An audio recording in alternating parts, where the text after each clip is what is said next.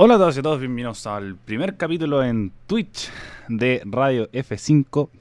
Ya estamos en vivo en esta plataforma que decidimos experimentar eh, de ahora en adelante todos los días domingos, algo así de las 21.15. Por ser la primera vez nos atrasamos un poquito, pero algo así de las 21.15 nos vamos a estar en vivo transmitiendo todos los programas de Actualizando el Medio. Mi nombre es Ariel Flores y desde ya saludar a toda la gente que nos ha empezado a seguir en nuestro canal como Jos00312, guion bajo, guion bajo, a Josema4717 y a Nachito Live que han dejado su follow en el canal de Radio F5. Ahora voy a proceder a presentar a mi panel de especialistas. Como ustedes pueden ver, vamos a partir de arriba, de izquierda a derecha. Vanessa Marín, ¿cómo estás? Hola a todos y a todas. Bien, la verdad, eh, emocionada por partir el programa y eh, hacer este estreno que estábamos esperando hace tiempo. Muchas gracias, Vani. Recuerden que vamos a. Pueden ir dejando sus comentarios respecto a todas las temáticas que vamos a conversar el día de hoy, que vamos a conversar sobre el rechazo de las candidaturas de Apruebo Dignidad y del Partido Republicano a tanto diputados, senadores y cores, y también sobre todo lo que está sucediendo de forma más mediática en la Convención Constitucional, como lo que sucedió con Pelado Bade, sobre la reforma carabineros, incluso si es que podemos hacer un pequeño guiño a este cambio de la estructura de república que se puso en juego en la Convención Constitucional. Pero antes vamos a presentar a Amaya Belis. ¿Cómo estás, Amaya? Hola, Ariel. Muy bien aquí. También ansiosa de el programa que vamos a hacer el día de hoy. Muchas gracias, Amaya. Tamara Morina, ¿cómo estás? Hola, Ariel. Bien, gracias. Al igual que las chiquillas, emocionada de nuestro estreno. Así que gracias también a los políticos que nos han dado harto material esta semana para poder conversar hoy día. Así que feliz de hoy día partir con este programa. Y por último, pero no menos importante, Gabriela Piña, ¿cómo estás? Hola Ariel y también un saludo a todos nuestros auditores y también, bueno, estoy súper contenta de estar el día de hoy aquí y esperando que salga todo súper bien. Muchas gracias Gaby. Desde ya también les incitamos a que puedan comentar respecto a los temas que vamos a conversar el día de hoy y también eh, a poner ahí, seguir a la plataforma de Twitch que vamos a estar todos los días domingos a las 21.15 horas transmitiendo el programa semanal de Actualizando el Medio. Pero si no lo pueden ver en vivo, por supuesto vamos a seguir en todas nuestras plataformas de audio, Spotify, iVoox, Apple Music y YouTube que ustedes pueden ir también a seguir y también compartir para que nuestro contenido siga creciendo cada vez más.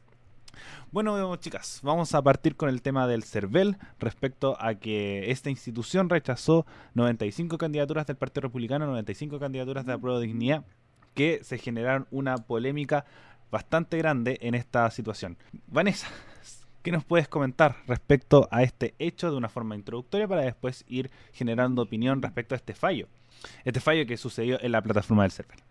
Gracias, Ariel. Sí, efectivamente, eh, como mencionabas, el pasado, eh, oh, se me fue el pasado jueves, eh, mientras se disputaba el partido de la selección, mientras algunos estaban muy al tanto de eso, el CERVEL anunció em, este rechazo a 226 candidaturas parlamentarias, principalmente en la Cámara de Diputados y Diputadas, para las elecciones del 21 de noviembre.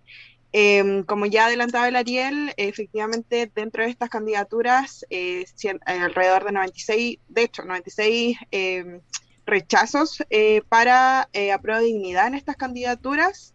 Eh, del Frente Social Cristiano tuvo 90, incluyendo el Partido Republicano, y entre esas figuras también estuvo Catalina Pérez, Harry Jürgensen, Pablo Vidal también.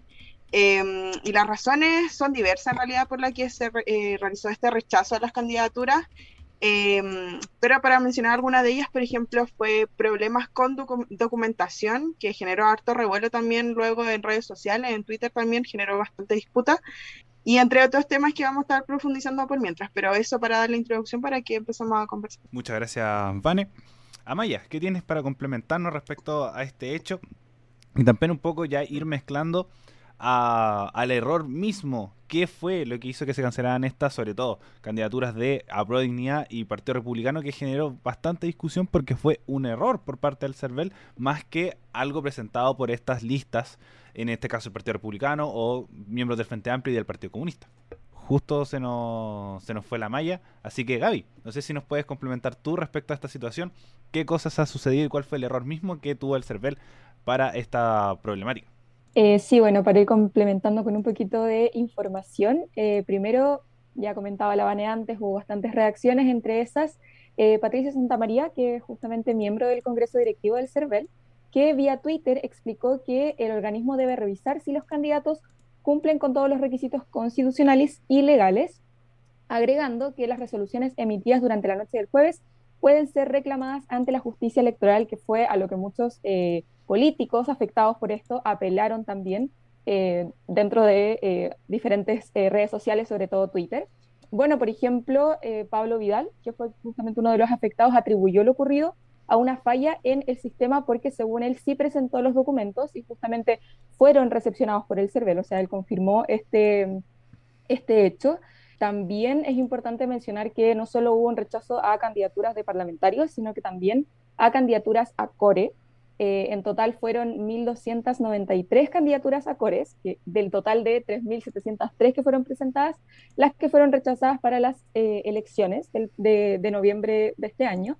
Y eh, justamente también hay algunas causas similares a las que ya mencionaba la Habana anteriormente, que las candidaturas no fueron realizadas por uno o más partidos políticos integrantes del pacto, que no fueron declaradas conforme al artículo 3 de la ley número 18.700, porque la declaración jurada no aparece suscrita ante notario o ante el oficial del registro civil, o por estar afiliado a un partido pero no cumplir con los dos meses anteriores a la inscripción de las candidaturas. En el caso de los cores, eh, las candidaturas de las candidaturas rechazadas, 334 corresponden a, eh, al, al, Pacto a Prueba de Dignidad, 225 a Chile Vamos, y 199 candidaturas del Partido Republicano.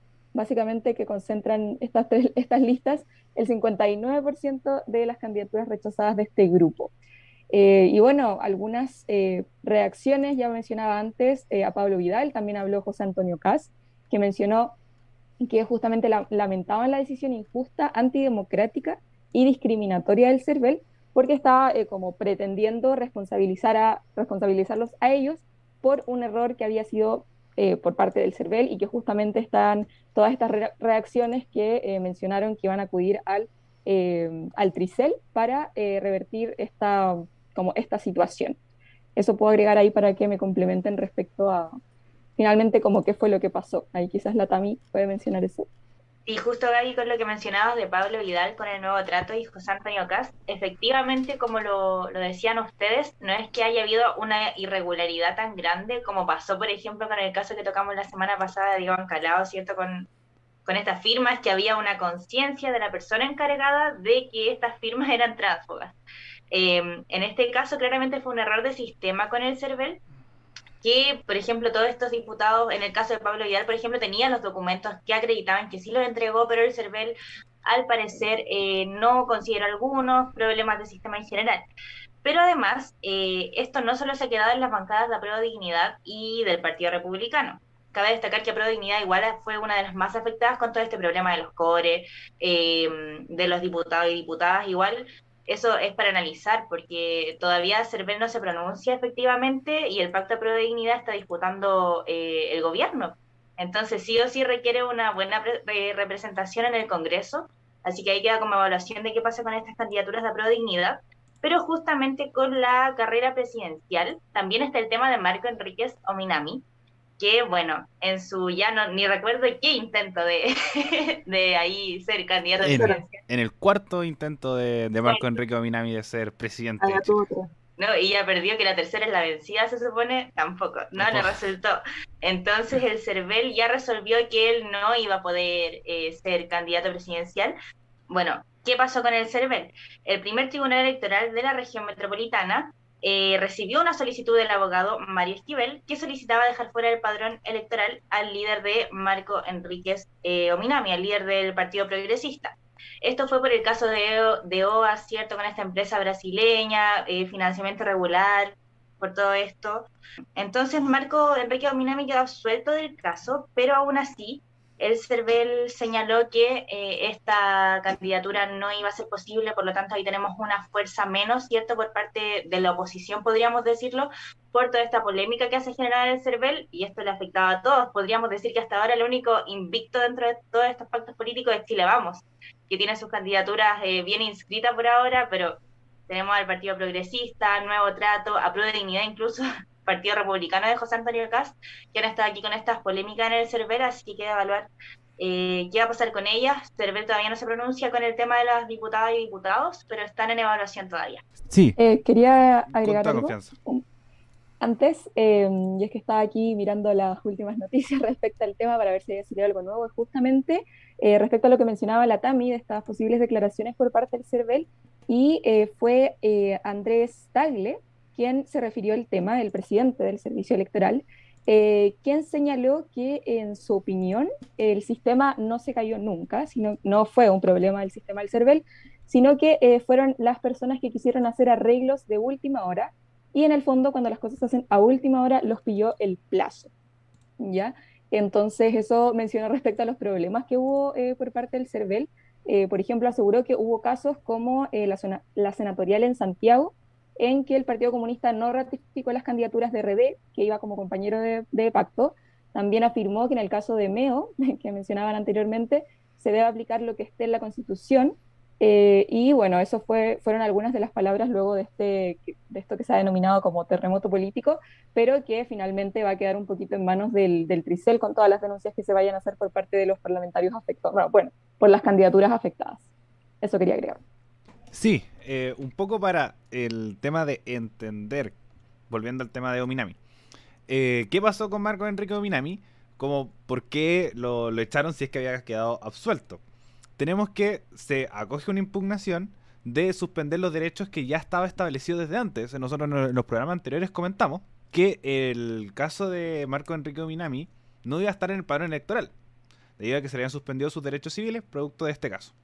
Eso está establecido en Constitución y por lo menos el Tribunal Electoral presentó que no iba a que no iba a acoger lo que presentó el Tribunal Constitucional debido a que ya estaba realizado el padrón electoral que Marco Enrique Minami no participa en él. Entonces pasó esta segunda revisión. Tenemos que, como las revisiones iniciales, como la de Ancalado, como la de Lorenzini, que se bajaron. Pero también está el caso de Minami, que después todavía no se confirma, que es un punto súper importante, que es que no es 100% confirmado que ya se bajó, sino que está en un proceso de apelación, igual que Ancalado, igual que... Creo que Ancalado no lo presentó, pero sí Lorenzini y sí eh, Marco, Enrique, Minami anunció que iba a apelar a esta decisión para que volviera a estar en la papeleta. Sumado a esto, tenemos que eh, las candidaturas hasta el día de hoy van a ser seis.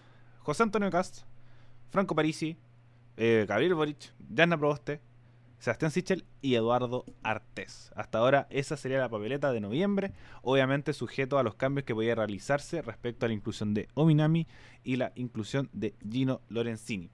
También un dato, un dato no menor e interesante, que esto lo dice CNN. Abogado que impugnó a la candidatura de Meo admitió ser partidario de Cast, pero acudió tras el llamado de Jocelyn Holt.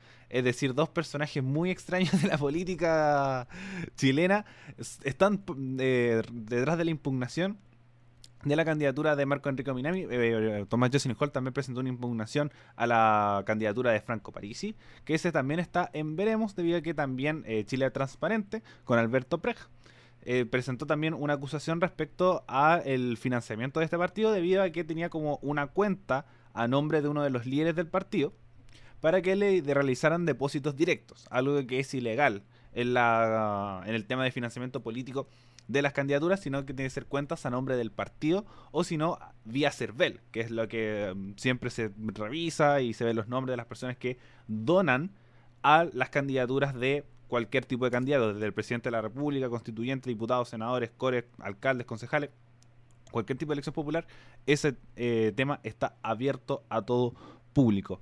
Bueno chicas, un poco para también entrar en el mundo de la opinión respecto a toda esta situación por un lado, el, un poco esta puesta en comparación, en disputa entre el CERVEL con una institución que eh, hay que destacar que el CERVEL es una muy buena institución chilena. Tenemos que las elecciones, los resultados los tenemos el mismo día, incluso horas. Eh, se cierra la mesa a las 6 de la tarde, a las 8 ya tenemos resultados ya conclusivos.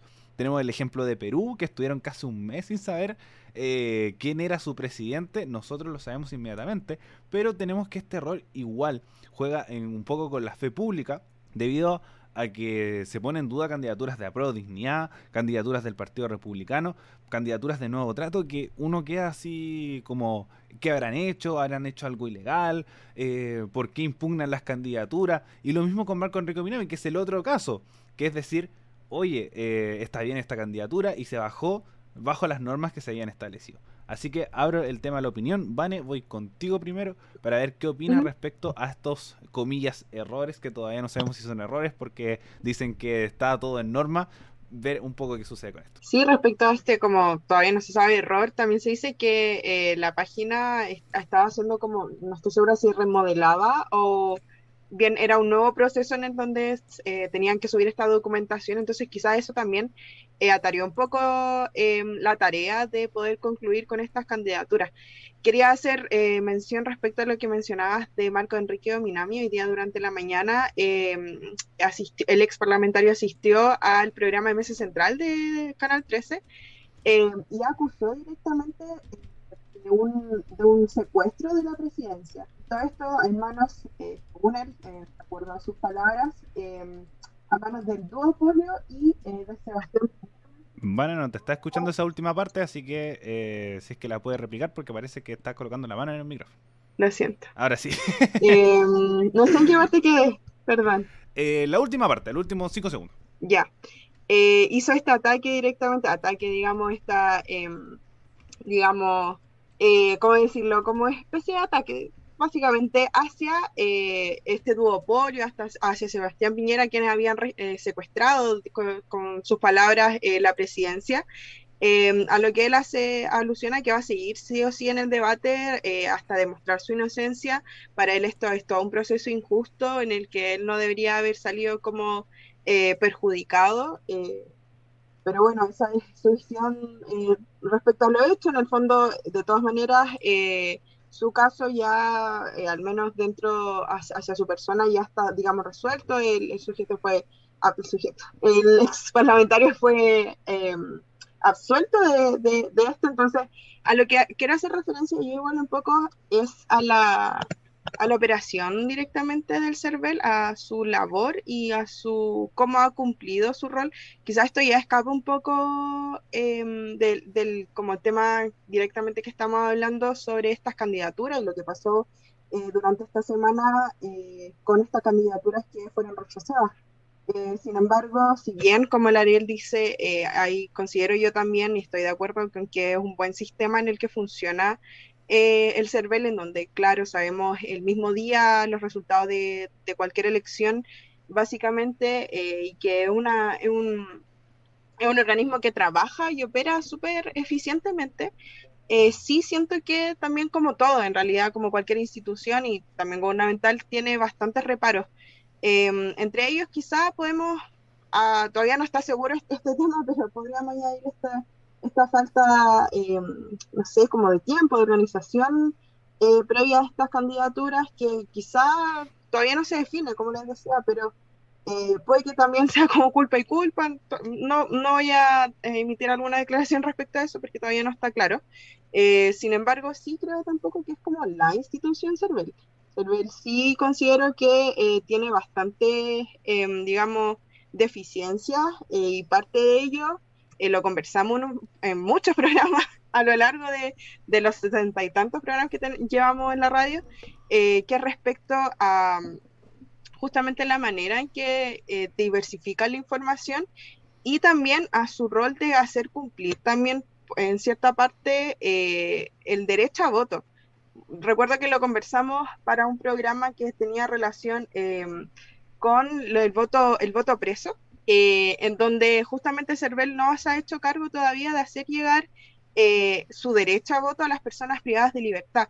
Lo mismo con lo que estuvimos hablando hace un tiempo sobre las personas que trabajan en minerías. También hay un conflicto ahí en donde CERVEL no se ha hecho cargo. Em, y bueno, quería dar mi perspectiva respecto a CERVEL. Es una, una eh, insisto, una operación perdón, una institución que opera súper bien en cuanto a estadísticamente, en cuanto a eh, operativamente en los resultados, como decíamos, de las candidaturas en el mismo día.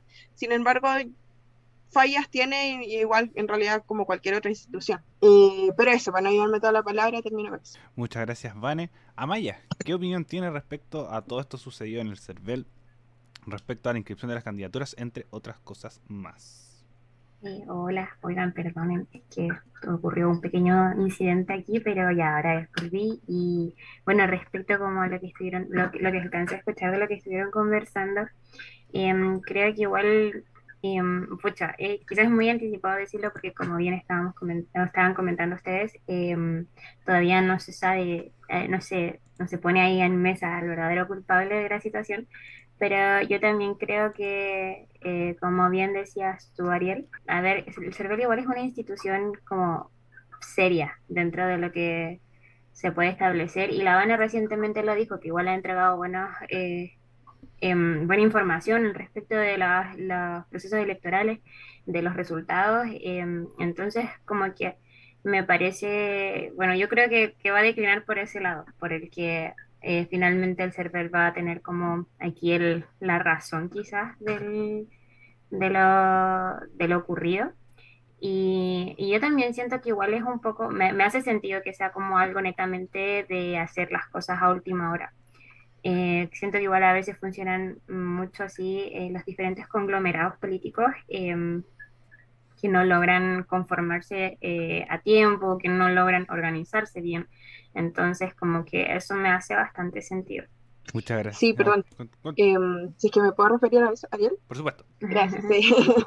Em, justamente en relación a lo que menciona la Maya, quizá como un poco de desorganización por parte de los mismos partidos, entendamos que tampoco estamos echando la culpa acá a Cervel ni nada, eh, estamos discutiendo lo, lo sucedido. Pero, eh, dicho eso, también hacer hincapié, como justo, volviendo al tema principal con el que habíamos partido sobre el rechazo de estas candidaturas, primero para mencionar 49 personas eh, dentro de estas... Em, de estos candidatos que fueron rechazados fueron los que no cumplieron con los requisitos, ya sea porque eh, faltó un papel, eh, se inscribió como independiente, pero figuraba como una persona militante, eh, son como temas puntualmente eh, como individuales de estas 40 personas, entre las que se vieron afectadas, por ejemplo, Pablo Vidal, lo que mencionaba la Gaby en delante, em, y en su caso particular no fue, fue porque no eh, se acompañó de una declaración jurada, esa es la palabra, de una declaración jurada.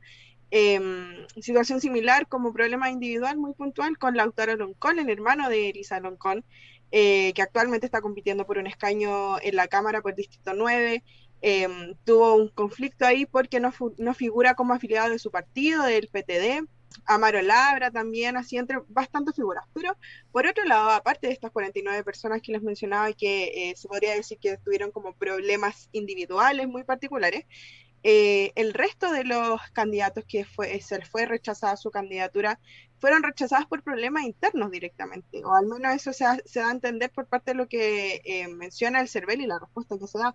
Ellos declaran directamente que hubo partidos que eh, no conformaron coalición, por lo que no pusieron su firma, que debe estar por, por cada partido en el fondo. Dentro de una coalición, todos estos partidos, pongamos, ya, para que dar ejemplo, X X partido no puso su firma dentro de la coalición, por lo tanto hace que se rechace y efectivamente así fue como pasó. Eh, no pudo eh, subir la candidatura y por eso fueron rechazados, pero eh, hablemos de, los, de todos estos casos, de los 226, 226, 49 personas fue por estos conflictos particulares y todo el resto por estos conflictos, digamos, internos, en donde no hubo una coordinación por parte, por la parte interna de los partidos Em, y eh, algo más agregar, pero creo que me fue. Ahí lo que mencionaban antes, la GAI, si no me equivoco, que justamente con este esta temática eh, de el problema interno, a prueba de dignidad fue uno de los partidos más, em, digamos, más afectados, y justamente porque en muchas de las regiones, entendamos que también hay partidos que se conforman solo en regiones y no así a nivel nacional, por lo que no están directamente eh, legalizados, eh, no firmaron por el, por el pacto, eh, lo que hizo finalmente que se eh, bajara la candidatura. Entonces estamos hablando directamente de un problema interno en el que de las 226 candidaturas mayormente fue eso. Entonces, claro, poner también en, contraposición como un poco lo que quizás pudo haber sido un problema técnico, una falla técnica dentro del portal del server, etcétera, pero también pongamos como por el otro lado qué pasó dentro de los partidos, que en realidad tampoco es algo que sorprenda tanto esta desorganización. Pero eso. Efectivamente, un punto importante el tema de, también la estructura interna, sobre todo en un, en un país como Chile que, igual fomenta esto de la unión de los partidos, porque hay, por ejemplo, las listas de partido único no pueden tener independientes dentro de su pacto. Entonces todos tienen que ser militantes de los partidos, por ejemplo, el Partido de la Gente va a lista propia, el PRO va con lista propia, el Partido de los Trabajadores va con lista propia, entonces tienen que ser eh, inmediatamente militantes del partido para poder postularse, más que, por ejemplo, a Prodignidad, eh, Nuevo Pacto Social, eh, Vamos, Chile Podemos Más, que son listas que pueden presentar candidaturas independientes con cupo D, que este, esta denominación que utilizamos harto. leer el comentario de Josema4717 que dice: También Chile Transparente denunció ante el server a Parisi por usar sus cuentas corrientes personales para recaudar fondos. Efectivamente, lo que hemos comentado un poco antes, que es que utilizaban eh, cuentas corrientes para poder financiar el partido y financiar la campaña del Franco Parisi, pero que esto no se puede debido a la ley de partidos políticos y uno de los motivos que presentó eh, uno de sus cabecillas era que era un partido todavía muy joven para poder tener cuenta a nombre del partido, una cuenta corriente a nombre del partido de la gente, pero eso va a estar en investigación sobre todo ahora para ingresar eh, e iniciar el proceso de campañas que va a estar muy interesante dentro de poco, pero todavía estamos en el proceso de definir las candidaturas, sobre todo este año, que ha sido primero muy extraño en muchos sentidos. Nunca había visto tantas candidaturas bajarse. El caso Lorenzini, el caso Encalado, ahora Meo, eh, se habla mucho de este mismo caso Parisi, que está también una sospecha respecto a la afiliación de las personas en el partido de Franco Parisi, que también entra en, duda eh, la inscripción de su candidatura, así que está todo muy, muy desordenado y todo muy revoltoso. Ahora tenemos esta duda respecto a la inscripción de las candidaturas de, los distintos cargos públicos presentados a este server. Ha sido toda una locura esta inscripción de candidaturas que creo que nunca eh, antes se haya hablado tanto de este tema. Gaby, ¿qué tienes respecto a opinar respecto a la labor del server y también la desorganización? Un poco que hayamos hemos un poco dicho eh, respecto a los partidos políticos.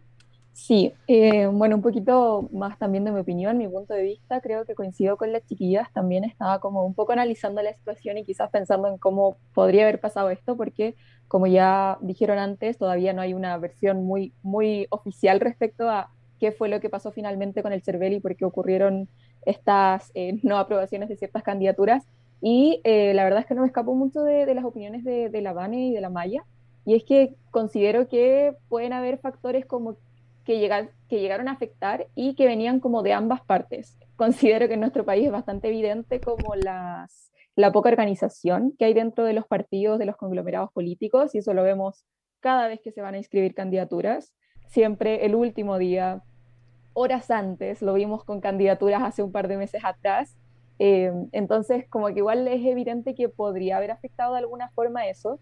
También, también me hace como, mm, ¿cómo, es la palabra? Como que me coincide quizás también que haya alguna especie de fiscalización extra por parte del server luego de las polémicas con las candidaturas presidenciales, quizá ahí también buscaban un poquito más de fiscalización para estas nuevas candidaturas luego de las irregularidades que ya conocemos y de las que ya hemos hablado en los programas, eh, con las candidaturas de, por ejemplo, de las superfirmas de, de Ancalao, perdón, se me olvidó su nombre. Eh, entonces creo que podrían haber factores como desde ambas partes, eh, pero igual es una situación que me llama bastante la atención viniendo del CERVEL, que como decían antes, y creo que ya lo hemos mencionado antes en, en el programa aquí en la radio, y es que es como una institución bastante como respetada, una institución que siempre cumple muy, muy bien su labor dentro de las instituciones de nuestro país. Si hacemos una comparación, es como una institución que funciona bien en comparación a otras. Entonces me, me, llama la atención que haya pasado esto, entonces como que también me hace ruido que sea solo culpa del CERVEL, como que no me calza mucho eso. Pero sí considero que, que pueden haber factores que, que, llegas, que llegaron a afectar por parte de ambas partes, por parte de tanto del CERVEL, que quizás buscaba una fiscalización más eh, más grandes estas candidaturas, como también de los conglomerados y partidos políticos que, como bien decían ustedes y como ya mencionaba antes, son bastante irresponsables al momento de, las inscripciones de las candidaturas ante, este, ante el servicio electoral. Muchas gracias, Javi. Y creo que un punto súper importante lo que decís, que es como esto de, del CERVEL, siendo una de las instituciones que más ha destacado respecto a su labor, eh, obviamente tiene sus falencias, como dice la Van, el tema de, los presos, muchas veces el caso de los vocales de mesa que están en condiciones pero que, no acompañan mucho y el server no les pone ni un café, que es como estas cosas pequeñas, pero en comparación a, por ejemplo, Carabinero, en comparación respecto al Compin, a instituciones como, bueno, los mismos eh, órganos del Estado, el, el, Poder Judicial, el Poder Ejecutivo. El único para mí un poco que le, que le hace cierta competencia es Contraloría, pero si vemos las propias instituciones del Estado, todas eh, tienen problemas o, o no se organizan bien, o al momento de realizar una, una cierta situación eh, empiezan a tener diferentes problemas. Por ejemplo, eh, esta dirección respecto a la primera jornada de la Convención Constitucional, la señora Carmen Gloria Barayadares, que es secretaria general del CERVEL. Entonces tenemos que esa labor también la realizó de forma correcta y de la forma un poco más, eh, de la forma más dinámica que se buscó lo más posible. Pero sí, siento que esto genera mucho ruido y es un reflejo respecto también a la política chilena, sobre todo en el último tiempo, que ha habido muchas diferencias entre los partidos. Eh, este, por ejemplo, el Frente Amplio, que cada vez que habla se quiebran, eh, como este, este casi meme que se ha generado respecto al Frente Amplio, que ahora sucede un poco a nivel más macro con apruebo dignidad. Entonces ahí se van generando ciertas cosas que eh, en un momento también hubo un cierto error respecto a la inscripción de las candidaturas de Core por parte del Frente Amplio que también generó mucho revuelo y una desorganización gigante por parte de este conglomerado.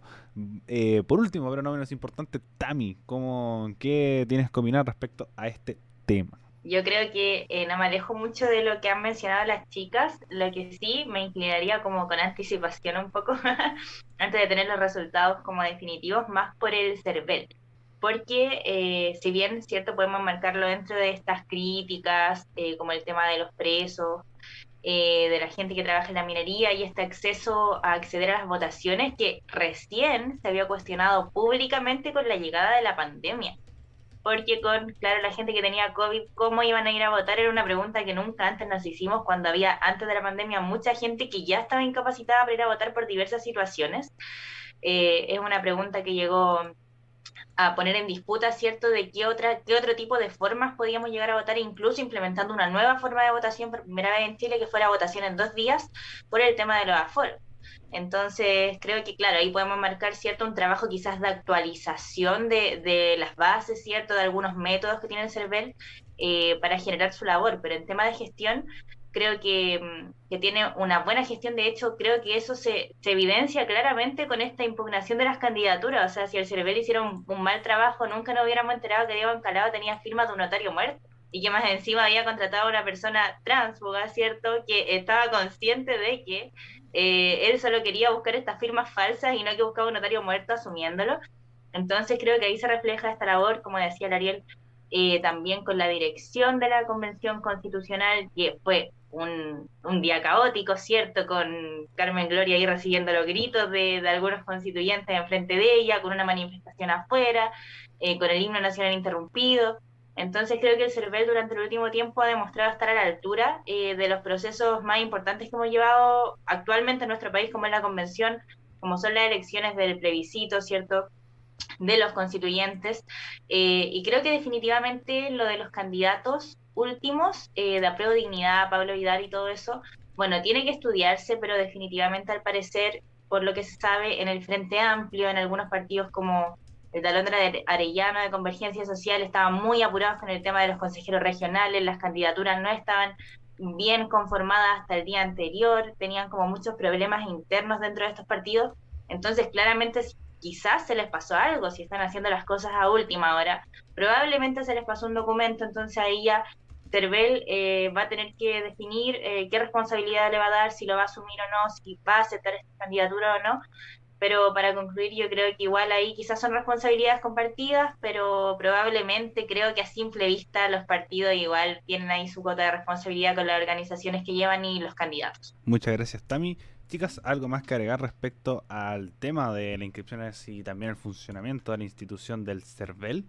¿No? No, o sea, lo que hizo la Tami, ¿verdad? Como la, la trayectoria los delata igual, como no, no sé si se puede dar para el beneficio de la duda, porque ha sido como en reiteradas ocasiones la, em, no sé si responsabilidad es la palabra, pero como esta falta de coordinación, de acuerdo, de desorganización finalmente. Pero no, nada más que eso, muy de acuerdo con lo que dice la PAN. Muchas gracias, Vane. Antes de pasar al siguiente tema, saludar a Joaquín BRDA, que se eh, puso a seguir a nuestro canal. Muchas gracias. Eh, ahora pasemos al siguiente tema, que es la convención constitucional. La convención constitucional tenemos que hace rato no hablamos de ella y ha generado diferentes temas, diferentes situaciones respecto a eh, múltiples temas, por ejemplo, el tema del de, eh, cambio de nombre de república, la situación de carabineros, el desarrollo de la convención en regiones, pero también creo que el tema que ha marcado un poco la semana y creo que podríamos extendernos un poco más es lo sucedido con el constituyente Rodrigo Rojas Vade, alias el Pelado Vade, eh, personaje mítico de, de las manifestaciones electoralistas del pueblo por el distrito 13. Tenemos que este convencional constituyente fue reconocido debido a un letrero que decía que él tenía cáncer y que no podía pagarlo debido a que el Estado le cobraba eh, un dinero bastante mayor o que el tema de la, de la salud no beneficiaba tanto. Entonces se generaba esta discusión respecto al tema del cáncer en los servicios públicos de salud. Tenemos que él salió a las manifestaciones, incluso eh, llegó a ser constituyente y el día de ayer lanzó un comunicado diciendo que esta, que esta enfermedad que lo aquejaba no era cáncer. Él mintió respecto a esta situación y que hablaba un poco haciendo ciertos guiños a que podría tener VIH, eh, ser portador de VIH debido a que era una enfermedad que sería discriminatoria y decidió plasmar el tema del cáncer para poder, eh, para poder manifestarlo tanto a sus cercanos pero que después se trasladó a las manifestaciones al punto de llegar a ser constituyente y que tuvo muchas repercusiones, sobre todo la credibilidad de eh, personajes que confiaba uno como el tema de la lista del pueblo y además que renunció a su cargo como vicepresidente que él ostentaba en la convención constitucional. Todavía no renuncia a la convención como tal, debido a que los reglamentos no están siendo publicados y la actual constitución política de la República solamente consignan la renuncia por múltiples como múltiples conceptos de destitución del cargo, pero no está estipulada la renuncia. En algún momento lo conversamos, sobre todo al principio de nuestro de nuestro medio de comunicación para el 18 de octubre, que las autoridades públicas no pueden renunciar. Sebastián Piñera no puede renunciar, los diputados no pueden renunciar a menos que sea para repostularse un cargo público, pero por una decisión propia no se puede realizar. Así que eso se está viendo todavía en los reglamentos y él sigue siendo convencional constituyente al momento de transmitir eh, este programa. Así que solamente renunció para ser vicepresidente, pero el hecho es que mintió respecto a su diagnóstico. Amaya, eh, si es que tienes algo que complementar respecto a la información, y si no, respecto al tema de, eh, de Pelado Bade y todo lo que implica respecto a la opinión que tienes respecto a este tema. Sí, efectivamente, y como tú contabas, Ariel, este es una persona como mm, que estaba muy ligada a las marchas y también que dentro de su campaña eh, estuvo, eh, estuvo implicando el tema de su eh, supuesto cáncer. Y creo que me parece algo como bastante fuerte y tiene como distintas aristas por las que uno se puede desviar.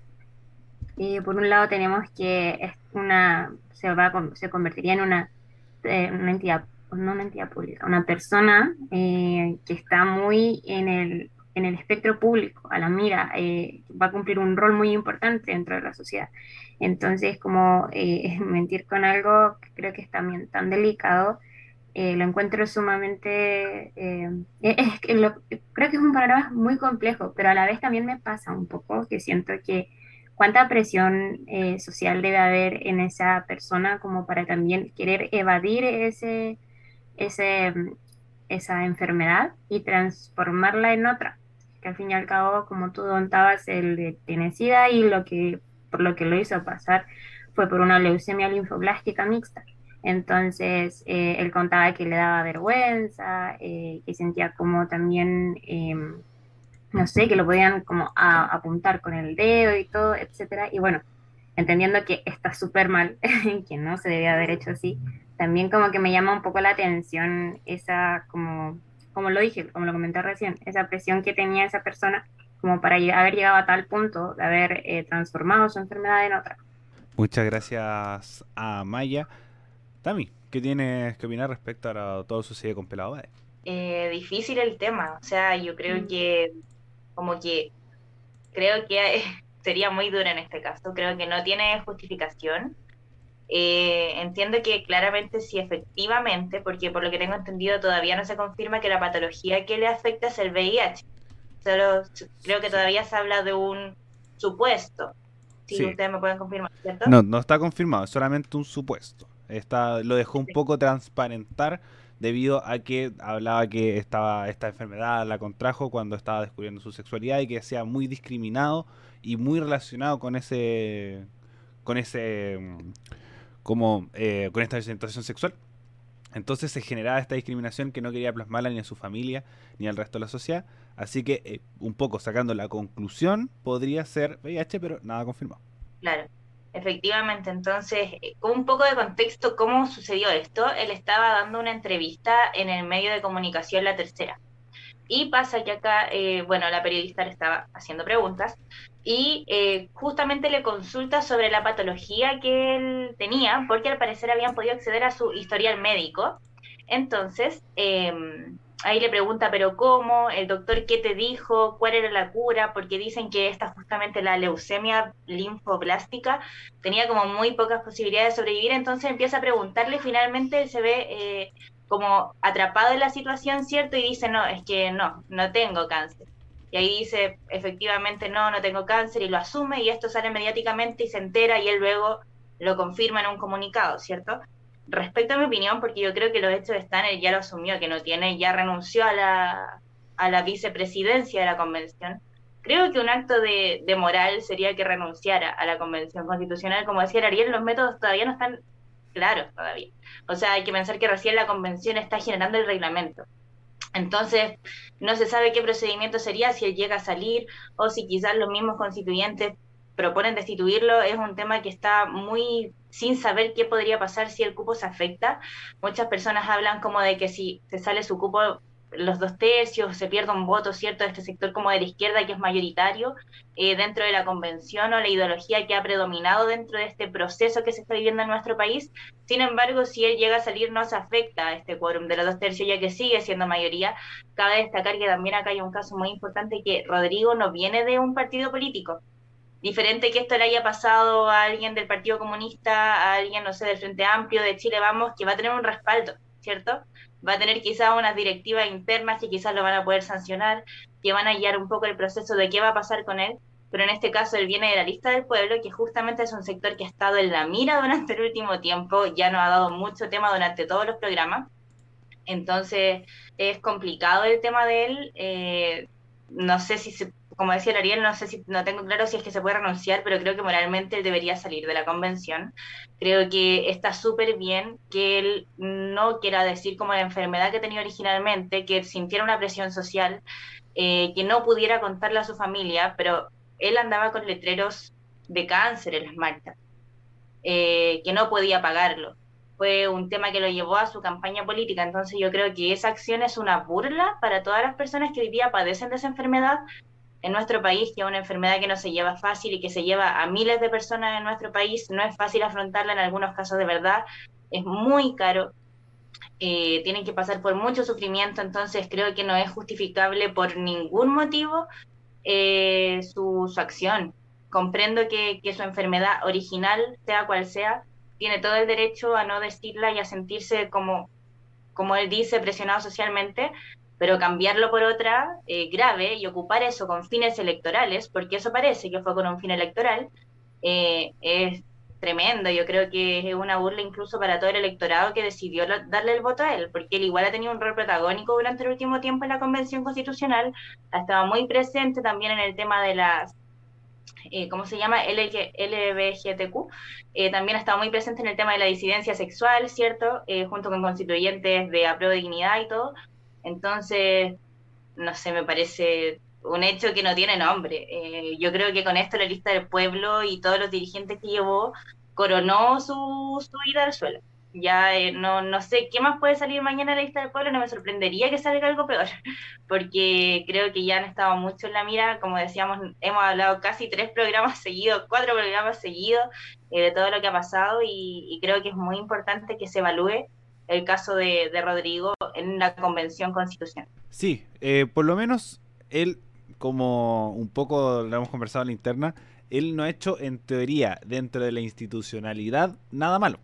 Él no eh, ha abandonado sus labores, él no ha hecho ningún, ninguna cosa ilegal en un montón de situaciones. Pero, por lo que no podría destituirse en su puesto como miembro de eh, la Convención Constituyente.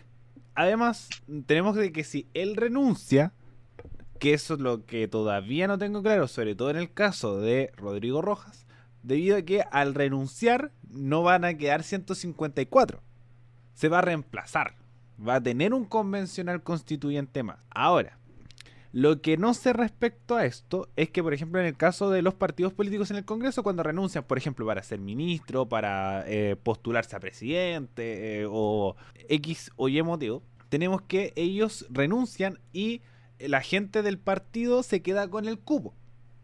Entonces, si renuncia alguien de la UDI, la UDI compensa, sea independiente con cupo de la UDI o sea militante. Lo mismo con Renovación Nacional, con el Partido Comunista, el Partido Socialista, el, Revolución Democrática, Convergencia Social, etcétera, etcétera, etcétera.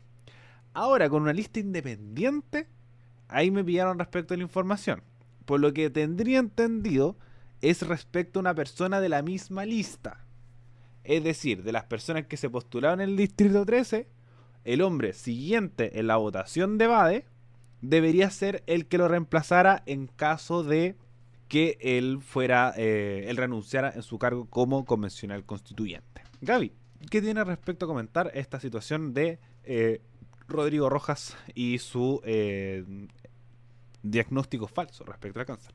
Em, bueno, la verdad es que coincido bastante con las opiniones que ya han dado. Creo que es una situación bastante lamentable y me parece muy no sé, me, molesta bastante la verdad la, actitud y lo que hizo, considerando que llegó a donde está a través de como, o sea, o por medio o de que estuvo involucrada como ahí una mentira, o sea, lo encuentro como que casi que me da un poquito como de vergüenza, como es la situación y lo que él hizo. Eh, yo se puede lamentar totalmente que, que, que padezca otra enfermedad, eh, y es totalmente válido que también eh, le cuesta asumir considerando que la supuesta enfermedad que podría tener efectivamente es una enfermedad que está súper estigmatizada en Chile, que, que conlleva mucha discriminación en nuestro país y eso se sabe. Y esa situación es completamente lamentable, sí, pero creo que nada justifica inventar que una persona tiene cáncer. O sea, creo que es una situación, una actitud totalmente que no, que no va. O sea, realmente me parece una situación muy lamentable que se dé en este contexto de la Convención Constitucional también, que sea una más para la lista del pueblo. Em, y así como que siento que, como decía la Tami, como que no paran de sumar cosas que los van como desprestigiando cada vez más y con esto de verdad que me, me sorprendió bastante, me, sorprendió bastante el hecho. Y como decía antes, considero que es una situación bastante lamentable. Eh, ya mencionaron bastantes cosas la chiquilla y coincido con, con ellas, em, pero eso quería agregar también que en la, en la, entrevista que le hace la tercera a este personaje, él justamente señala, le preguntan, ¿le mentiste a tus votantes? Y dice sí. Eh, y que efectivamente su enfermedad de base no es el cáncer, como ya le había dicho como a otras personas al parecer. Em, también le preguntaron si le pediría perdón a sus votantes y mencionó que sí, que siente que se tiene que retirar y que no tiene nada más que hacer en la convención. Y le preguntan después como si finalmente va a renunciar y señala que no lo sabe y que está en una situación compleja. Y como para complementar información, que claro, también pasa esto de que ¿qué se hace? Como que no, también es como un poquito nueva la situación para la Convención Constitucional. Eh, y en ese mismo sentido, luego de que se supo que iba a abandonar la vicepresidencia, en una nota del mostrador señalaron que eh, la dirigencia justamente de la Convención Constitucional anunció que pondrán a disposición todos los antecedentes y que van a iniciar un procedimiento interno para abordar la situación. Y que, bueno, claramente todavía no, no hay nada claro respecto a qué va a suceder, pero, em, pero eso, a quedarnos atentos a, aquello que se decía dentro de esta organización, pero reiterar que considero que es una, una situación totalmente lamentable y que al final desprestigia cada vez más a este grupo y lamentable, lamentable la, la situación. Eso. Muchas gracias Javi por, por, esta, por esa opinión. Eh, primero también agradecer a Javi BLN eh, que, no, que ha seguido el canal y también a Josema que comenta. Siento que ahora debería transparentar la enfermedad que tiene, eh, que realmente tiene, considerando que le mintió a sus votantes incluso hizo, hizo rifas para su supuesto cáncer. Además, Vade eh, información de su declaración de interés al decir que tiene una deuda por cáncer, que es igual importante comentar. Eso. Así que también puntos destacables que pone, que pone Josema en los comentarios, porque el, esto es una mentira que fue siguiendo, que fue escalando al punto de llegar a ser eh, electo constitucional. Yo creo que uno de los puntos que más se pone en juego en esta situación es la fe pública, un poco en confiar en tu candidato. El decir, yo voto por Rodrigo Rojas porque es un luchador del cáncer y es lo que más ha generado también indignación en respecto a, al colectivo general, es que eh, es una enfermedad que queja mucha gente es una enfermedad que, un porcentaje bastante mayoritario de la población, si es que no todos, eh, ha tenido una persona, un familiar, un amigo, eh, un conocido que tuvo la enfermedad del cáncer y sabe lo complicado que es el tratamiento, que lo doloroso que es esta situación. Entonces, un poco ver esa situación de decir, oye, ¿sabéis que hay alguien con cáncer que representa a esta comunidad, representa a esta parte de la población? Se coloca mi voto por este, este personaje que además siempre lo tomábamos de ejemplo para eh, respecto a los candidatos de la lista del pueblo. Cuando hablamos de los presidenciales teníamos que, ¿qué nombres nombramos? A la tía Pikachu, a Pelao Bade, al Dino Azulado, eh, lo, nombramos ahí dentro de los cabecillas y además es un puesto importante, llegó a ser eh, vicepresidente de la Convención Constitucional. Entonces, como, como esto de la lista del pueblo, sobre todo, que primero tienes tu nombre y la siguen embarrando todas las ya llegamos casi cuatro o cinco semanas hablando todos los capítulos de la lista del pueblo y nada ha sido positivo respecto a ellos. No ha sido ninguna noticia para decir, no, es que los cabros vienen esta labor. No, estas últimas cuatro o cinco semanas han sido todas noticias distintas y todas noticias que son eh, o criticando la lista del pueblo o un error de la lista del pueblo que no termina de, conectar aquí lo mismo con Bade. Entonces, si tenemos que la lista del pueblo, el pelado Bade, el que está ahí en la primera línea, el que está ahí luchando por las luchas sociales, te falló, ¿en quién vaya a confiar? Creo que eso es lo que más se pone en juego, es lo que más se pone en entredicho, que es la confianza respecto a los políticos. Que es que nosotros llegábamos y decir, oye, si es que la concertación caso Sokimich, caso Penta, el PPD. Sokimich era militante del PPD. Eh, Michelle Bachelet, caso Cabal. Eh, caso, la UDI, Renovación Nacional, caso Penta. Entre otros más, sobre todo la derecha. Eh, ya, Obinami llegó también a cambiar la cuestión. Caso OAS. El Frente Amplio creo que por ahora no ha tenido ningún caso de corrupción directo, pero son desorganizados. Así que también se le, se le critica por ese lado. Entonces, ¿quiénes llegaron? La lista del pueblo. La gente que estaba en las calles, que decíamos, no, ¿sabéis qué? Ellos realmente estuvieron en la calle y son los que van a cambiar la cuestión desde adentro. Y no. Siento que ha fallado la, la confianza. Que bueno que también ahora se cambiaron el nombre. Ahora se, por lo menos los constituyentes se desligaron, o por lo menos un porcentaje, porque quedan algunos adentro. Por ejemplo, la mítica tía Pikachu sigue ahí dentro de la lista del pueblo, pero no creo, creo que va a durar muy poco en ella para trasladarse a pueblo constituyente. Así que creo que en ese sentido, ya el cambio del nombre hace un poco este desligarse de esta situación, mantener un poco el, el, voto en, en bloque, la organización en bloque que tenía característico a la lista del pueblo. Vanes, ¿qué tienes que opinar respecto a este tema de Pelado Bade? Y todo lo que ha sucedido también con la lista del pueblo, el tema del cambio de nombre, eh, entre otras cosas más. Porque después vamos a ir a otro tema que, eh, si es que lo puedes introducir tú, que un poco se eh, salió también nuevamente a la luz, el tema de las boletas respecto al financiamiento de los constituyentes. Sí, sobre la apreciación, la tía Pikachu se renunció a la lista del pueblo hace un par de semanas. Eh, eh bueno, lo, vamos a buscar bien porque aquí en el drive dice que todavía no. en nuestra pauta dice, que todavía no. Chile. Estoy viendo CNN Chile y la tía renunció. Sí, la eh, Claudia Pérez. Eh, respecto a lo del BADE, creo que ya está todo dicho. Solo em, nada, como concuerdo totalmente con el análisis que hacía Ariel respecto a, a la traición, totalmente, como pucha, veníamos de esto, ya no, no quiero ser reiterativa porque ya, está planteado, pero veníamos de esto, eh, de esta desconfianza a los partidos, todos son iguales, ¿por qué la cuestión?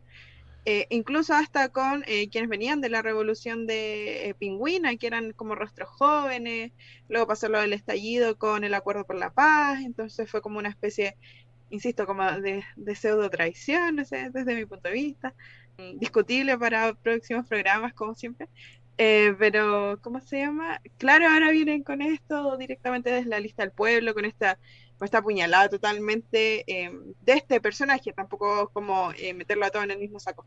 sin embargo, no estoy de acuerdo con el comentario que decía uno de los chicos em, respecto a que sí debería transparentar su enfermedad, yo creo que es innecesario, no tendría por qué, no tiene ningún deber con con nosotros como por quienes o por sus votantes.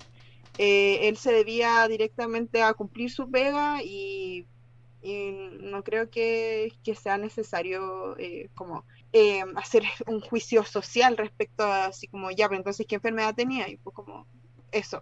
Cerrando este tema, si es que em, claro, nadie quiere comentar algo más al respecto. ¿Todo bien? Nada más que Demos entonces al otro tema.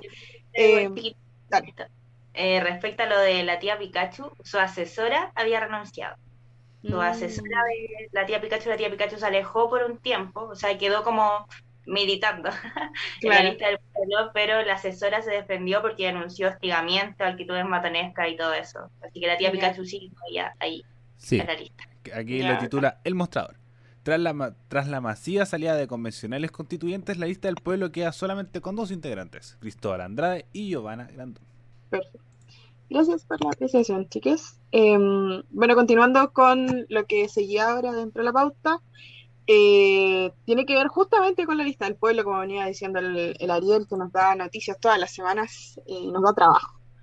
El 11 de agosto, CIPER reveló que la lista del pueblo había eh, realizado una revisión de rendiciones de gasto para las campañas de sus candidatos eh, de la convención y detectaron boletas emitidas por familiares de candidatos. Y efectivamente, eh, aunque esto no, no contraviene como la, la, ley electoral, por decirlo así, em, fueron sumamente cuestionados por, por estos actos de manera interna y como socialmente también. Dicen que la misma auditoría realizada por la Comisión de Ética del colectivo terminó con la expulsión de un candidato y una administradora electoral por montos abultados en boletas de servicios prestados a las campañas del Distrito 20. Y lo siguiente lo voy a leer, si me perdonan, porque son muchas cifras y cuestas.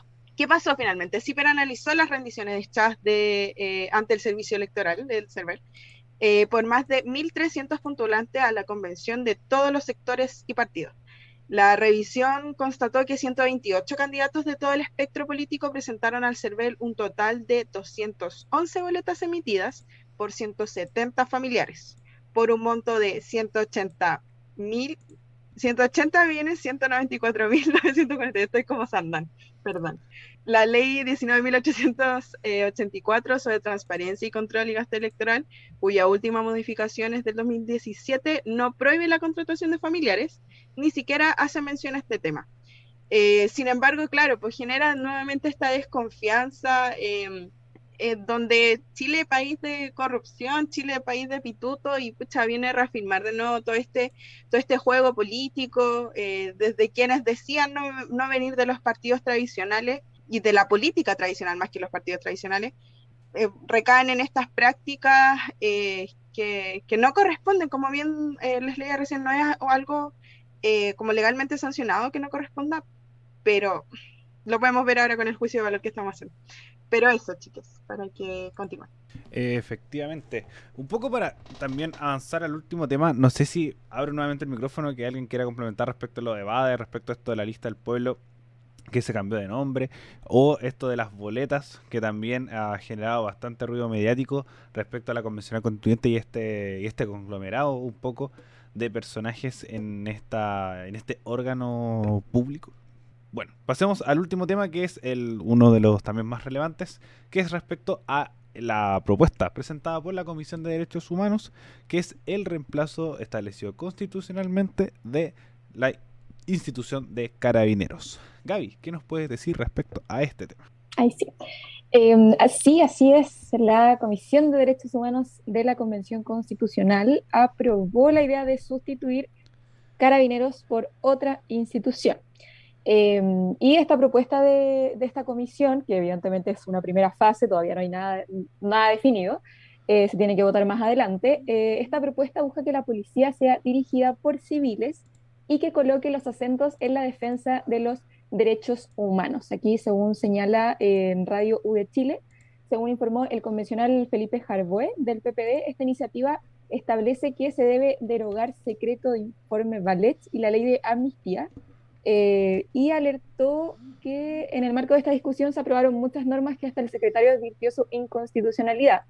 Eh, obviamente esta es una comisión transitoria eh, y se va a debatir más adelante, pero a grandes rasgos es eso, que esta policía sea dirigida por civiles y que coloque los acentos en la defensa de los derechos humanos, que es algo bastante criticado, como ya sabemos, eh, hacia esta institución. Eh, ¿Qué más podemos agregar? Aquí, según informa eh, Pauta, obviamente hubo reacciones. Es un tema que genera reacciones inmediatas por parte de, de las instituciones, desde el gobierno. y bueno, por ejemplo, en el gobierno obviamente causó molestia esta propuesta, eh, aquí el ministro del Interior, Rodrigo Delgado, según informó eh, Pauta, señaló que Carabineros tiene una historia que no se puede borrar de un día para otro, así una crítica por parte del ministro del Interior. Y por su parte, eh, Ricardo Yáñez, el general director de la institución de Carabineros, enfatizó en que están en un proceso de modernización, que es algo que se viene haciendo hace un, hace un tiempo atrás, luego de todo lo que pasó, lo que ya sabemos que sucedió durante el estallido, eh, y él señaló que ninguna persona le ha pedido que cierre un cuartel o que elimine carabineros eh, desde donde están.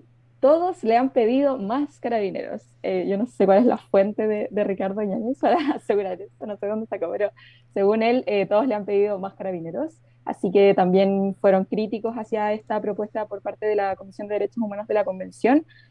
también desde el Instituto Nacional de Derechos Humanos se refirieron a este tema eh, Sergio Mico, el presidente de esta organización, planteó eh, una reforma profunda para revisar los mecanismos de formación y capacitación a los funcionarios en materia de derechos humanos.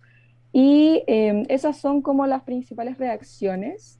y también aquí Pauta hace como este análisis de si finalmente esta iniciativa puede prosperar o puede como pasar a las siguientes fases.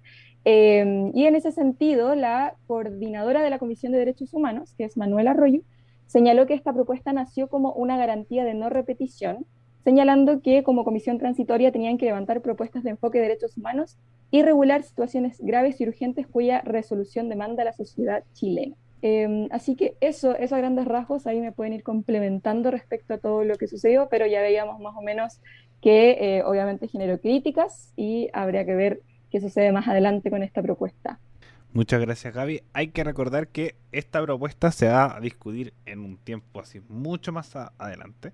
Producto que tienen hasta esta semana, donde mm, no sé si alguna va a ayudar con el día específico respecto a que tienen para presentar el reglamento.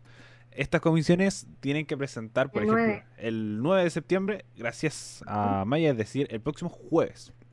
Tienen para presentar eh, sus propuestas es decir, por ejemplo, la Comisión de Derechos Humanos, la de Descentralización, la de eh, Pueblo Indígena y Participación Territorial, entre otras comisiones más, presenta su propuesta a la Comisión de Ética, la Comisión de Reglamento, y se establece un, eh, un primer boceto, que ya la Comisión de Reglamento ya lo realizó, pero hasta el 9 tiene para presentar estas propuestas. Algunas son comisiones transitorias, como bien dijo la CABI respecto a Manuel Arroyo, que es la de Derechos Humanos, y otras que son permanentes, como la de Ética y la de Descentralización. Entonces, al presentar esta propuesta para que el reglamento del funcionamiento de la, de la convención se desarrolle, tenemos que entran ciertas, eh, algunas que se terminan decidiendo eh, si se incluyen o no. Esta de carabineros yo veo que lo más probable es que no se incluya porque no entra en un reglamento para el funcionamiento de la convención, pero sí va a ser una discusión que se va a realizar más adelante. Eh, la convención va a funcionar como cualquier órgano de funcionamiento del Estado, como cualquier organización, que es que todos los temas que se plantean, se discuten, se votan y se llega a una conclusión. Si es que se entra o no respecto, por ejemplo, al, funcionamiento de los dos tercios. Chicas, eh, ahora un poco más de opinión respecto a este tema para ya ir cerrando esta primera transmisión en la plataforma de Twitch. Eh, Vane, voy contigo primero. No, preferiría la verdad, preferiría la verdad que alguna de las chiquillas eh, parta con, con, la opinión. Eh, Amaya Belis. Primero quería eh, decir que el 9 se vota. No sé si efectivamente hasta el 9 tienen para, pero sé que el 9 se vota. Y eh, bueno, respecto como, a ver, a modo general, primero quería hablar un poco de la Convención Constitucional, que siento que eh, de manera mediática se le ha eh, amedrentado muchísimo en general. Siento que, bueno, de hecho, la demoscopía electrónica del espacio público de la Pontificia Universidad Católica de Valparaíso eh, sacó, ha estado como investigando respecto a cómo los medios tratan la Convención Constitucional y, se han dado cuenta de esta como situación en la que los medios eh, llenan de noticias respecto a puras eh, cosas malas y siento que eso en eso ha girado en torno como todo lo que ha significado la Convención Constitucional en los últimos tiempos. De hecho, lo he conversado con personas muy cercanas y me han siempre me, recibo los mismos comentarios, así como, ay, que si no están haciendo nada, son unos flojos, cosas así.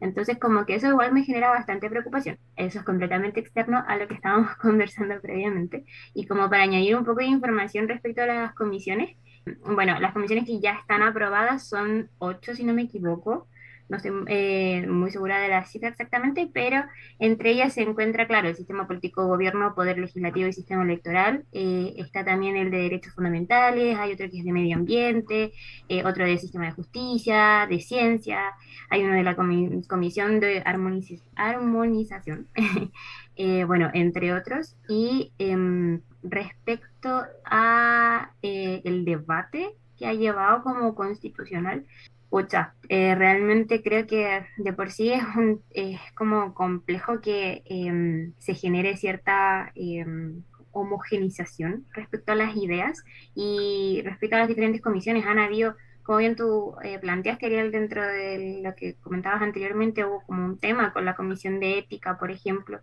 Entonces, em, bueno, espero que realmente eso se pueda solucionar de la mejor forma posible y, eso tenía para complementar un poco.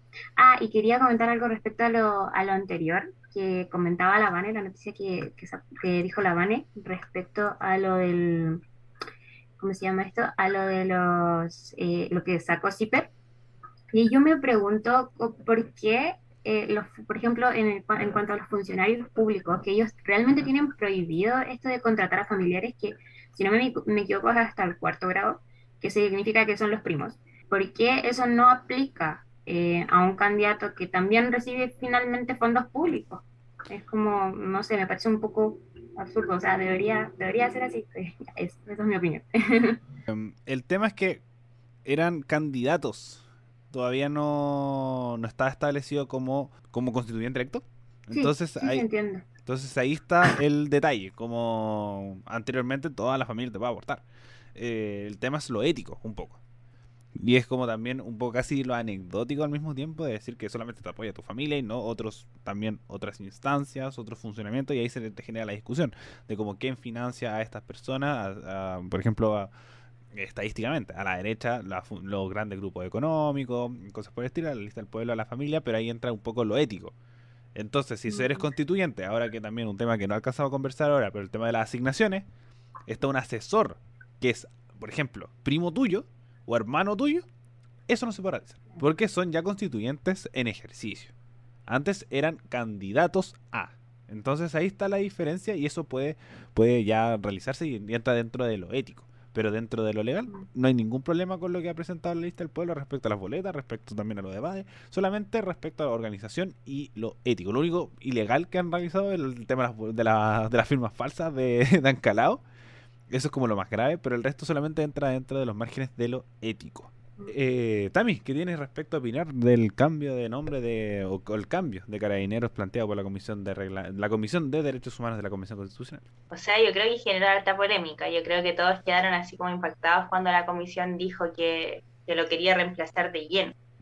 Eh, pero creo que es un debate que igual se ha dado harto en la sociedad desde que fue el estallido social con la labor de carabineros. Eh, el tema de, de, hacer un cambio profundo, de que quizás una reforma no basta, incluso quizás hasta un cambio de nombre para renovar la institución y que las personas vuelvan a confiar, ¿cierto?, en esta institución que está tan despreciada tanto por casos de corrupción como por temas de violación a los derechos humanos que están sumamente comprobados. Ya no es una opinión que o violaron o no violaron derechos humanos, eso está hay papeles, hay documentos internacionales y también, bueno, en el, caso nacional del Instituto de Derechos Humanos, que existió efectivamente violación a los derechos humanos. Por ejemplo, eh, ¿qué hay hoy día con la reforma de institución a? Esto es paralelo a la convención, como para hacer un, paralelo, lo que hoy día propone el gobierno que va como con miras al 2027, de que esto como simplemente totalmente, en general incorporaría la consulta de una unidad coordinadora integrada por expertos civiles y uniformados y basarse en cuatro ejes, institucionalidad y gobernanza, formación y carrera profesional, modernización de la gestión y control del orden público. Eh, y claro, esto estaba fijado para el 2027, cuando esta institución celebrara sus 100 años de existencia. Eh, respecto a la, a la, a la convención como tal, eh, no sé, me da dudas que esto como que llegue a prosperar honestamente si bien está como, si no me equivoco, dentro de sus atribuciones, ¿cierto? Porque la constitución actual se establece que Carabineros es una fuerza de orden, ¿cierto? Como tal. Entonces, podría quizás estar dentro de sus eh, atribuciones como convención, si no me equivoco, como entrar en esa área, o no. No sé si el Ariel ahí tiene la, el dato de si se puede o no. ¿A repetir la pregunta? Es como si la convención hoy día tiene la atribución de generar ese cambio. Sí, por supuesto. Porque en Constitución se establece que Carabinero es la institución encargada de la fuerza y orden. Eso está establecido en Constitución. Entonces sí pueden realizar ese cambio, pero el tema es cómo después cómo se implementa. Entonces ahí un poco se genera el conflicto respecto, por ejemplo, a lo refundacional. Una de las instancias puede ser la Convención Constitucional. Claro, entonces ahí está el tema. Creo que a lo mejor eh, es una buena señal, ¿cierto? Que lo digan luego de todas las críticas, pero el tema es cómo se implementa. Entonces creo que esta implementación de cambio, desde mi perspectiva, quizás debería venir más del mundo político institucional más ordenado, por decirlo así, porque, claro, los ministerios son los que llevan a cabo como esta reforma como concretamente. Entonces la convención puede tener la idea, pero el tema es cómo se ejecuta. Entonces creo que ahí viene esta dificultad de quién lleva a cabo como concretamente este cambio. Ahí está el tema. Es que eso va a pasar con todo va a pasar con la presidencia, va a pasar con el Congreso, por ejemplo. Así que pasa si votan un Congreso unicameral. Entonces ahí de nuevo se va a cambiar toda la estructura del Congreso. Eh, no sé si se va a votar un Congreso nuevo, cuándo se va a votar, cuándo lo van a hacer. Eh, ¿Qué pasa si, por ejemplo, eh, chiste casi, qué pasa si decimos ser una monarquía? cómo se va a ver el tema de la organización, etcétera, etcétera. Entonces pueden pasar muchas cosas respecto a la constitución y que se tiene que dejar claro que muchas cosas pueden cambiar. Que mm, llegando al punto de que Carabineros puede cambiar, la estructura política puede cambiar. ¿Qué pasa si ya no tenemos, que esto es lo más probable? O bueno, eh, tiene una posibilidad más posible que el tema de la monarquía. ¿Qué pasa si pasamos a un sistema parlamentario? Si deciden votarlo y tenemos un sistema parlamentario, cambia toda la estructura del país. El tema de la potencia de las regiones tanto de la inversión de las regiones, eh, el poder que va a tener las gobernaturas regionales. Entonces, muchas cosas van a cambiar. Entonces, ahí después van a entrar el decir qué, qué órganos lo van a hacer, cómo lo van a hacer, si lo hacen bien, lo hacen mal, el tema del Tribunal Constitucional va a seguir existiendo, no. Muchas cosas. Entonces, sí, por eso también hay que tomarle el peso a esta situación. Eh, ¿Que puede cambiar carabineros? Sí. Eh, la constitución puede establecer los lineamientos de carabineros? Sí. Pero ahí un poco se va de cómo si es que se aprueba o no y de la forma que se va a aprobar o no. Ahora sí, Vane, eh, ¿qué tienes para opinar respecto a este tema? No, no puedo darle más tiempo a otro más porque eres la única que, que te queda por opinar en, este tema no, respecto a Carolina. No, quería como tener más tiempo un poco para pensar.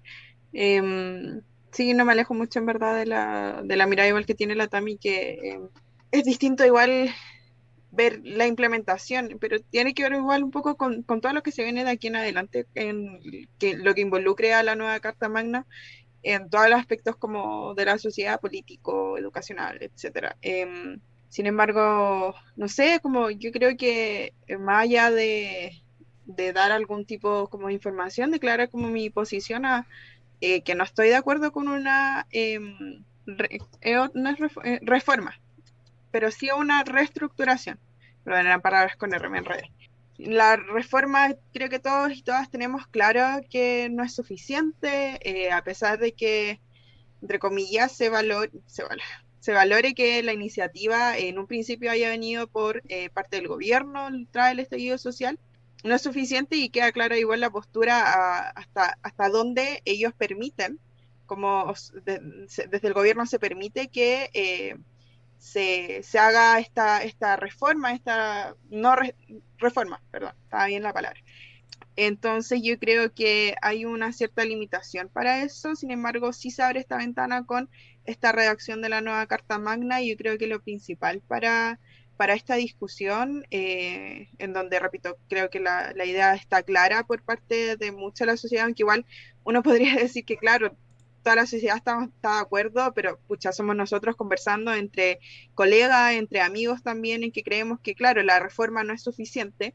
Sin embargo, hay mucha otra gente que, que sí cree que eh, Carabinero está actuando de buena forma, eh, que no necesita esta reestructuración, sino que una reformulación quizá o quizá ni siquiera es necesaria. Eh, yo creo que, sin embargo, hay que tener ese respeto por eh, la diversidad como de pensamiento no estoy diciendo que la gente que apoya a carabineros, como que apoya a la gente que apoya a carabineros después de todas las labores, las labores después de todos los errores que ha cometido incansablemente durante todos estos años. Sin embargo, sí creo que hay que tener distintas posiciones y más que posiciones, perspectivas respecto a, personas como académicamente em, aptas para poder ofrecer algún tipo de propuesta también que eh, más de em, de lo que pueda pasar se logra adaptar también con el país y se puede adaptar al resto de la constitución eh, que se está eh, como reformulando. Entonces yo creo eso. Em, es importante tener como la mirada de expertos y expertas en este tema, también tomar la mirada de otros países. Y nada, eso, apoyo la reestructuración, no, no, no, no estoy conforme con la, con la reforma. Y claro, genera mucha incertidumbre en el camino adelante, como quién va a ser, quiénes van a ser las nuevas, em, los nuevos cargos, va a haber una nueva, algún tipo de, em, de capacitación nueva, si se van a poder repostular los, los, agentes de seguridad que, que, existen hoy en día, pero, pero eso, siento que se escapa un poco eh, mi, mi opinión al respecto al tema porque es como demasiado personal, pero Sí, yo también voy por el lado de, de un poco de la refundación. Yo soy de, de, la idea de la refundación de Carabineros. Por ejemplo, uno de los, de los tópicos que se plantea es que no haya diferencia entre oficial y suboficial. Creo que un punto también bastante relevante respecto a esta situación y que además Carabineros hace muchas cosas. La institución de Carabineros tiene muchas responsabilidades. El tema de, los, de un porcentaje respecto de droga, respecto a la frontera, respecto a la seguridad de tránsito, respecto a la seguridad, a la fuerza de, de orden, el tema de de, la, de las Fuerzas Especiales de Carabineros, el GOPE, eh, el OS7. Tiene muchas labores, tiene mucha responsabilidad sola una sola institución. Entonces yo creo que Chile debería empezar a, el, sistema de inteligencia de Carabineros. Por ejemplo, funcionar como Estados Unidos, que tiene eh, la DEA, tiene el FBI, las fuerzas de orden, eh, etcétera. Creo que Carabineros tiene mucha responsabilidad y eso hace que no termine funcionando ninguna debido a lo grande que puede ser su institución y depender también de las personas que postulan y de la forma que postulan y cómo terminan trabajando en esta institución. Entonces yo creo que Carabineros es refundacional desde sus bases y su organización, desde el pensamiento que tiene, porque fue fundado en el año 1925, eh, si la memoria no más. No recuerdo si es que me pueden ayudar con el año de fundación de Carabineros. 27. 27. 100 años se cumplen en el 27. Perfecto. Eh, 1927, en el gobierno de Ibáñez del Campo, donde eh, se tiene ya desde una estructura un pensamiento militar. Eh, tiene esta estructura militar, funcionamiento militar, que creo que no va de acuerdo a una fuerza de orden y seguridad. Entonces, por lo menos creo que yo soy parte del tema refundacional para un poco organizar nuevamente esto de no abarcar tanto, porque si no, no termina funcionando y ahí ver desde los núcleos cómo funciona el tema de la droga, el tema de la seguridad pública, el tema del orden público, del tránsito, etcétera, etcétera. Entonces yo por lo menos voy por el lado refundacional y creo que esto planteado por la Comisión Constitucional no me desagrada. Al contrario, creo que es algo que se puede implementar de buena forma. Bueno, chicas, estamos llegando al final del programa del día de hoy. Abro el micrófono para que si es que alguna tiene algo más que agregar respecto a cualquiera de los temas que hemos planteado el día de hoy. No, perfecto. Primero, agradecer a toda la gente que ha estado en vivo en Twitch, a la gente que nos ha puesto a seguir, a la gente que comentó, a recordar que vamos a estar todos los domingos a las 21.15 horas transmitiendo en vivo el programa de Actualizando el Medio respecto a todos los temas que, o por lo menos un porcentaje relativamente mayoritario, los temas que se convierten la semana, los más importantes. Recuerden seguirnos en nuestras redes sociales, radio.f5 en Instagram, radio F5 en Facebook. Y también se nos está escuchando de forma diferida, también ponerle me gusta al video en YouTube, dejar su comentario ahí en esa plataforma, suscribirse y también creo que es lo más importante, compartir nuestro contenido si es que les gusta para crecer cada vez más. Nos escuchamos en una próxima edición de Actualización del Medio de Radio F5. Hasta luego.